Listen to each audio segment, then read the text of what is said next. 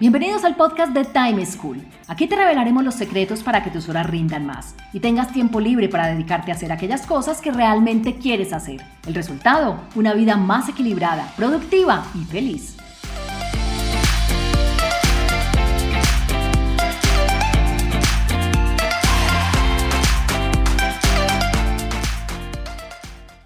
Hola, soy Juan Pablo Lema, un inquieto por la productividad y un estudioso del manejo del tiempo. Bienvenidos a un nuevo capítulo del podcast de Time School, en donde siempre les tenemos recomendaciones para que disfruten mucho más su tiempo. El tema de hoy es la concentración. ¿Cómo lograr concentrarnos y obtener resultados en medio de un entorno en el que nos distraemos con facilidad y en el que constantemente tenemos personas que requieren de nosotros con inmediatez? Para ello contamos con la presencia de Carlos Ignacio Cardona, Carlos es comunicador social y periodista de la Universidad Pontificia Bolivariana de Medellín. Se desempeña como presentador de diferentes programas de televisión, entre los que se destaca Hora 13 Noticias de Teleantioquia, en donde ha estado por cerca de 20 años. A su vez, es director y realizador del programa radial Clase Empresarial de la emisora de la Cámara de Comercio de Medellín y productor del programa radial Literatura para Oír de la emisora de la Universidad Pontificia Bolivariana. Además, se desempeña como maestro de ceremonias y voice over de múltiples eventos y campañas comunicacionales a lo largo del año. Carlos, bienvenido. Qué rico y qué honor que nos acompañes en este podcast de Time School. Juan Pablo, qué rico escucharte, también verte, aunque no esté saliendo nuestra imagen al aire, pero no, al contrario, es todo un placer poder estar aquí en este Time School. Bueno, vamos a ver cómo va a mí tomando el papel tuyo de entrevistador que usualmente ocupas. Te he escuchado en varios y lo haces bastante bien, Juan. Mil gracias, Carlos. Bueno, quisiera empezar porque nos cuentes, con tantas ocupaciones, ¿cómo haces para manejar tu agenda? Uno con tantos frentes para atender programas de radio, de televisión, eventos, eh, actividades de independiente, ¿cómo te organizas? Juan Pablo, la verdad es que esa sí que ha sido como una de mis... Eh, al principio fue como una némesis, ¿cierto? Como una debilidad pero te cuento que lo, lo difícil ha sido entender que mi tiempo y que mis actividades y que mis ocupaciones quizás no se parecen a las de la mayoría de las personas que, por ejemplo, tienen eh, una jornada laboral habitual, ¿cierto? Que no es que sea fácil, ni mucho menos, puede ser incluso mucho más difícil manejar todas las cosas de un, de un trabajo habitual, pero en mi caso personal, pues entender el carácter de mi trabajo y sobre todo un factor muy importante de mi trabajo que es el factor sorpresa, que es un factor de lo que no estaba previsto. Por lo general, eh, las personas pueden desarrollar unas agendas, pues no sé si de una semana, de 15 días, de un mes, incluso hay quienes proyectan todo, todo un año. En, mis entrevistas a algunos de los CEOs veo que algunos incluso pueden hasta, hasta por ejemplo, el caso del presidente del grupo Vivos, eh, Piedraíta me dice que él puede incluso y que le propone a su equipo de trabajo agendas hasta de un año para que ellos se programen, ¿cierto? En mi caso, Juan, como así como puedo tener unas, unos días y unas semanas con unos huecos interesantes, con una buena disponibilidad de tiempo, llegan otros días y otras semanas de tantas cosas casi que a veces no simultáneas, pero sí pegadas unas a otras, que me ocupan todo el tiempo, que entender ese carácter flexible de, de mi trabajo y que eso no me angustiara, porque hubo un tiempo donde, por ejemplo, tener unas ciertas, unos ciertos bloques grandes de disponibilidad, bien sea en la tarde o en la mañana, como que me angustiaban. Claro no seguir ese parámetro estándar de horario. Claro, claro. O sea, ¿Qué es lo que le pasa al independiente en general? Exactamente. En mi caso, yo soy independiente y al mismo tiempo trabajador dependiente, ¿cierto? Es decir, yo tengo que cumplir con unos compromisos laborales eh, fijos, como es por ejemplo el noticiero, hora 13, todos los días yo tengo que estar disponible. Yo sé, es quizás como lo más fijo que yo tengo, entre las 11 de la mañana y las 3 de la tarde todos los días de la semana yo tengo que estar disponible para el noticiero y digamos que esa es como una, una de las actividades centrales de, la semana. Y así pasa con otros programas que tengo, como por ejemplo un programa que tengo en las noches que se llama El Valor de Hacerlo Juntos, que antes se llamaba Vida Cooperativa. Ese programa yo sé que una tarde cada 15 días yo tengo que disponer toda esa tarde o toda la mañana para hacer precisamente los 15 microprogramas que van cada, cada noche.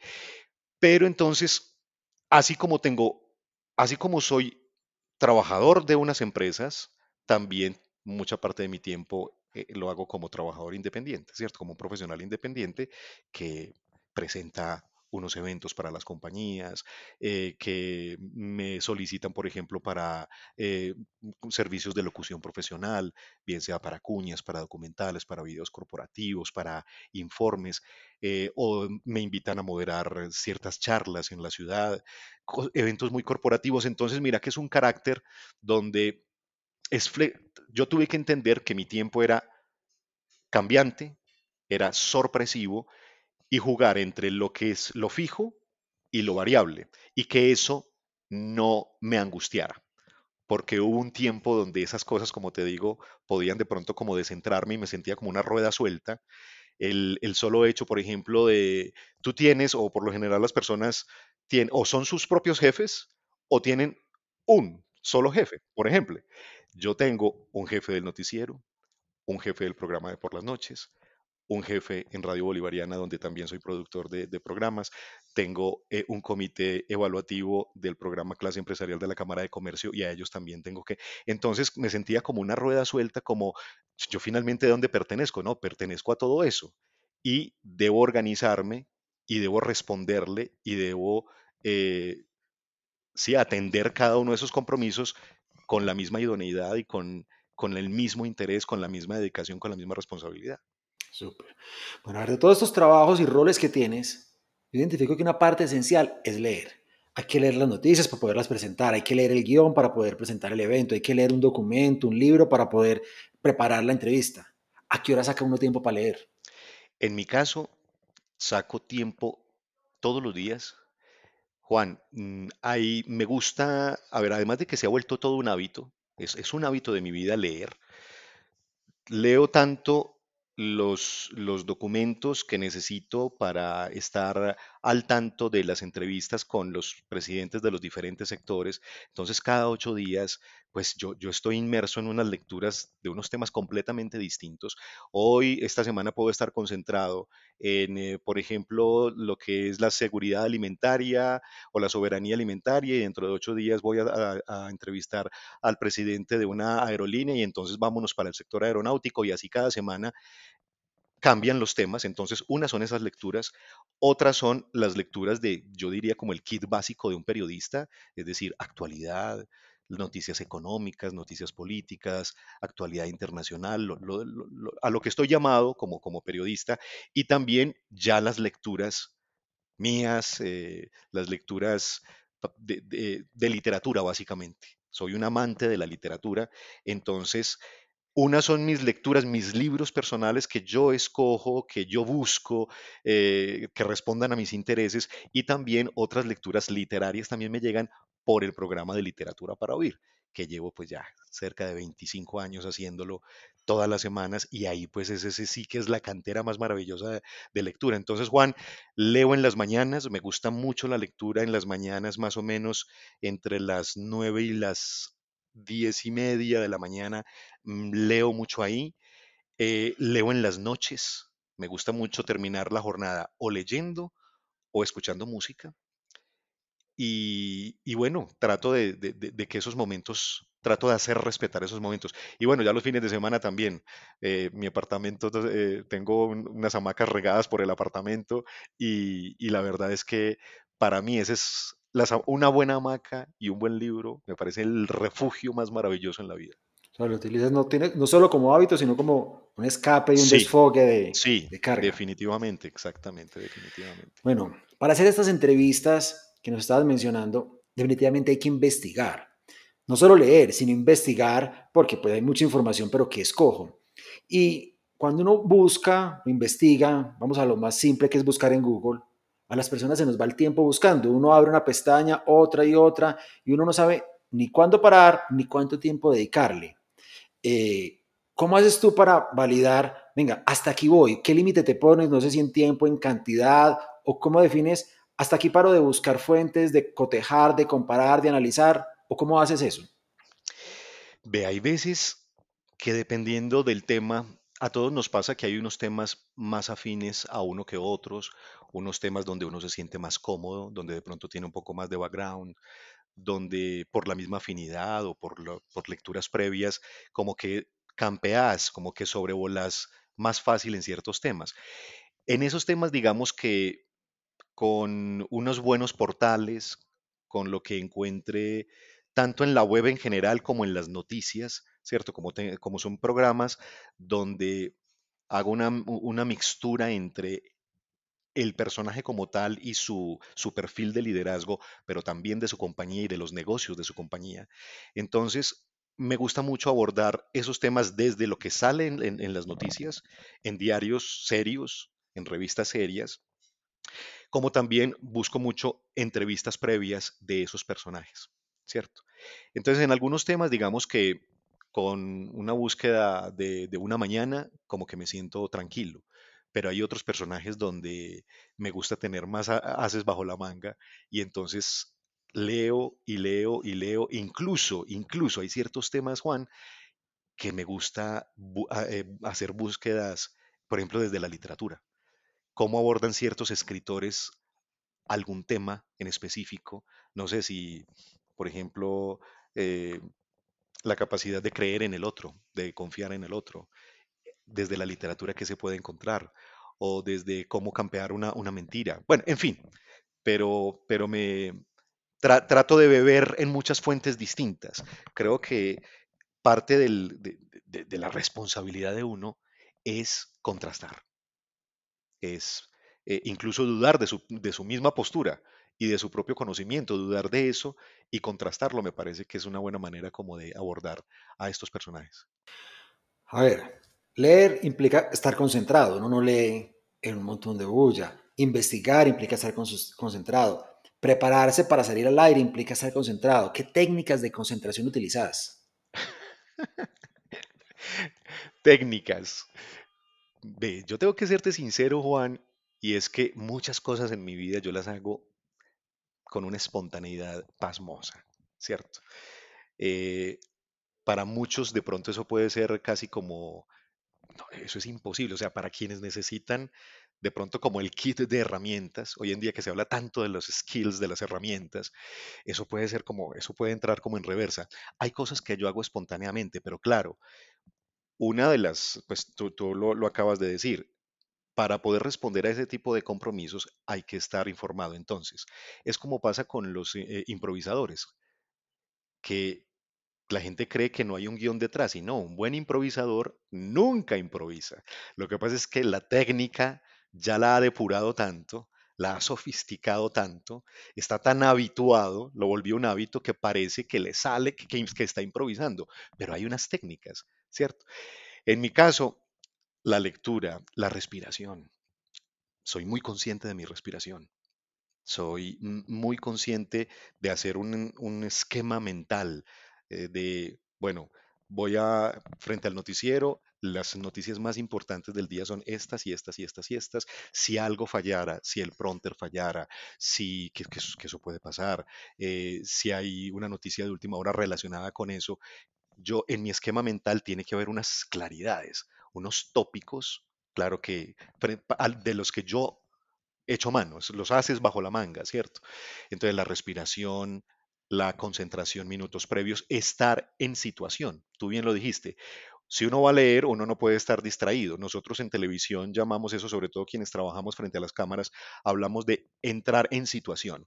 Y en situación es unos segundos previos o unos minutos previos, tú no estás pensando en nada distinto, sino a lo que a esa, a eso, a ese libreto o a esa noticia o a esa última hora que tú tienes en la cabeza y estás concentrado es en eso y que le tienes que responder a una audiencia X, pequeña o grande o multitudinaria, pero una audiencia que exige un buen trato, que exige responsabilidad, que exige veracidad. Entonces, no estar yo ahí trato como de no tener eh, distractores al lado, sino respiración y concentración y nos vamos. Súper clave. Hablando de estas distracciones, no podemos negar que uno de los mayores distractores hoy en día para todo el mundo es el celular. Claro, si estoy al aire, tal vez no estoy con el celular porque es obvio que no está con el celular, pero es que una misión dura una hora, un evento dura dos horas. Y hoy la gente dice, es que no me puedo desconectar del celular porque la gente piensa que se le va a acabar el mundo. Y así montemos en avión y la mayoría podamos desconectarnos en el avión, la gente sigue pensando, es que no puedo. Y es una adicción y la mano se me estira para coger el celular. Desde tu experiencia, ¿qué recomendaciones le das a la gente y qué pasa si uno se desconecta media hora, una hora, dos horas? Juan, básicamente no pasa nada. Uno cree que pasan muchas cosas y que el mundo se va a acabar y que los amigos no lo van a esperar y que el compromiso y la reunión no se pudo dar y que el evento no pudo comenzar y mentiras. O que los jefes, tú con tantos jefes, además, la gente tiene uno y dice que el jefe lo necesita, pero tú que tienes cinco, seis. Cinco, seis, seis. O sea, con el, con el, tanto como con el silencio, eh, la pausa es importante. En la música la pausa es importante, el silencio es importante, en la lectura el silencio, el punto y aparte y el descanso y la pausa pequeña y los dos microsegundos son importantes. Le agregan incluso más interés, despiertan más, o sea, le, agregan incluso acción, pareciera contradictorio, pero una buena pausa en un discurso da un interés adicional. Entonces, no pasa nada. Yo te tengo que confesar, porque no se trata pues que las, o sea, vivimos constantemente domeñándonos, es decir, vivimos constantemente tratando de pulirnos un poquitico más, dándonos cincel. Yo a veces en pleno noticiero, por ejemplo, tengo el celular al lado, uno porque es necesario, porque por ahí es donde el director o la subdirectora me mandan noticias de último momento o comentarios o cosas de estas que tengo que estar.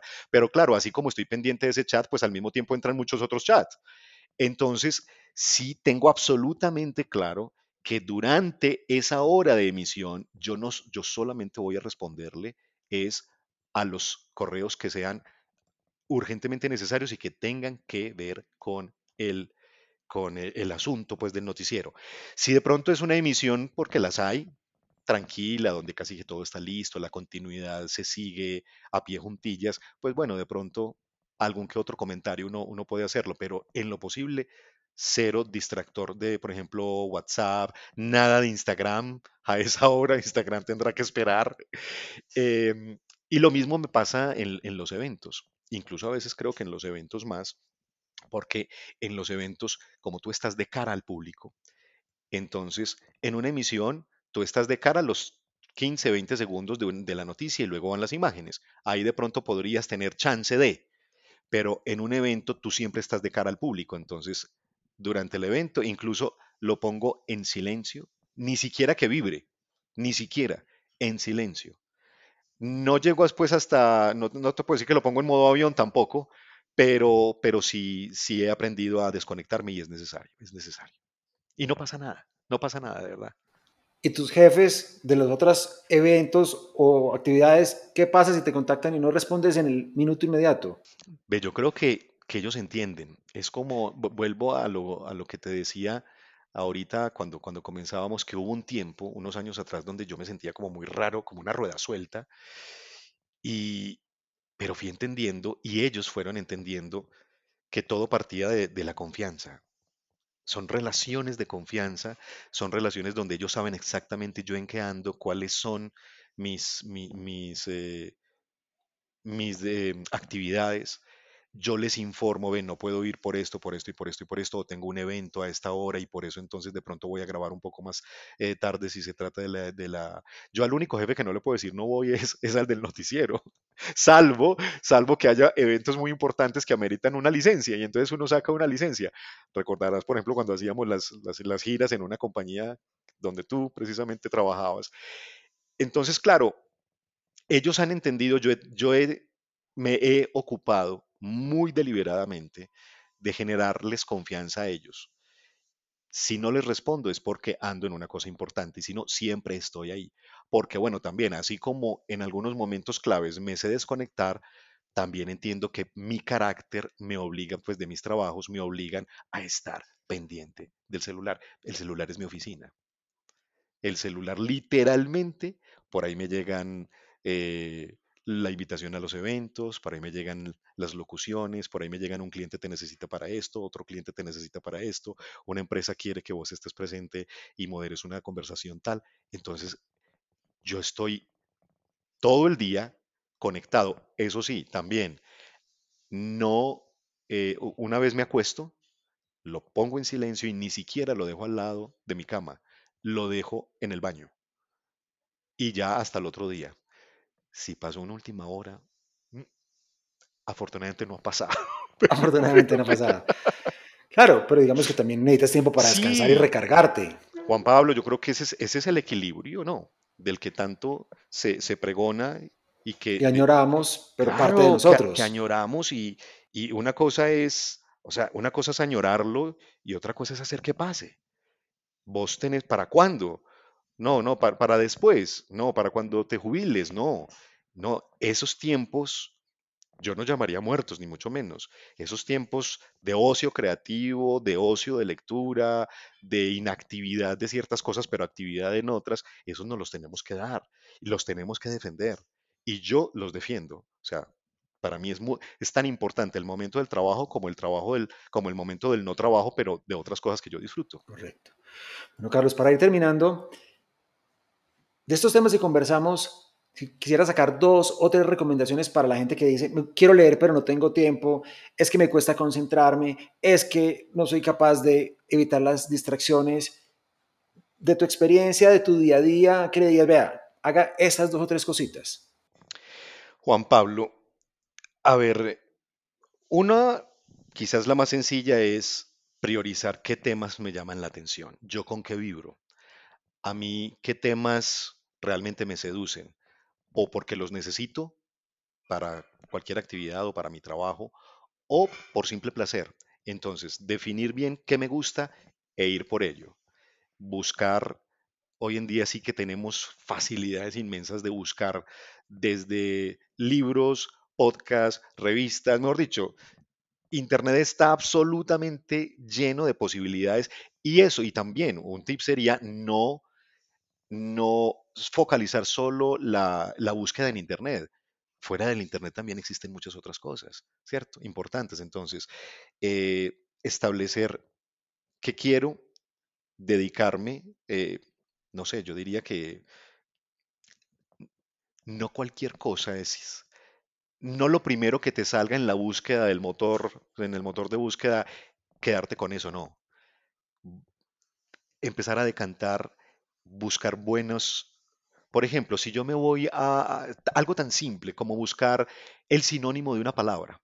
No sé, yo soy un fanático del lenguaje, me gusta buscar palabras nuevas, entonces yo pongo una palabra y yo no me quedo con lo primero que me arroje internet, sino que empiezo a buscar por las páginas y por ejemplo, siempre, siempre, siempre lo que diga la Real Academia de la Lengua, lo que diga, por ejemplo, un diccionario como María Moliner, eh, lo que digan ciertos portales que yo identifico como serios. autoridades, en, la autoridades en la materia, no lo primero que te arroja el motor de búsqueda, ¿cierto? Perfecto, bueno. Carlos, muchísimas gracias por compartir todas estas claves de experiencias, recomendaciones tan valiosas con nuestros oyentes y estoy seguro que les van a ser de mucha utilidad. Juan Pablo, yo no sé si les serán de utilidad, es lo que a mí me ha resultado. Yo pienso que uno en la vida, por un lado, escucha, eh, atiende ciertas recomendaciones, pero al final yo creo que se trata es de uno mismo tratar de identificar cuál es el justo equilibrio entre las propias debilidades, las propias expectativas, las propias oportunidades, las propias fortalezas, y uno como que mezcla, hace una ecualización de eso y, y consigue su propio su, propia fórmula, ¿cierto? Esa es la clave, ir y pescar de las herramientas de lo que uno ve y adaptarlas a uno, no uno adaptarse a ellas porque termina siendo maluco. Exacto, al final es como escuchar tu propia voz, ¿cierto? Escuchar tu propia voz, tu propio instinto y seguirlo, pero seguirlo eh, basándose en, o sea, apoyándose en otras cosas también. Entonces, bueno, ojalá que te haya servido y que le pueda servir a quien escuche Time School en, algún momento y en cualquier parte del mundo.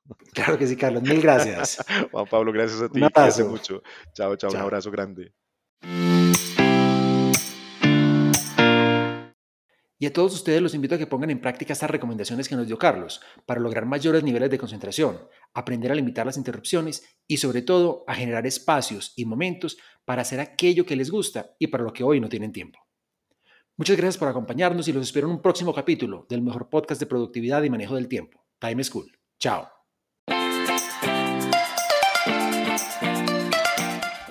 Encontrémonos en un próximo capítulo con una nueva situación y más recomendaciones para que seas más productivo y feliz.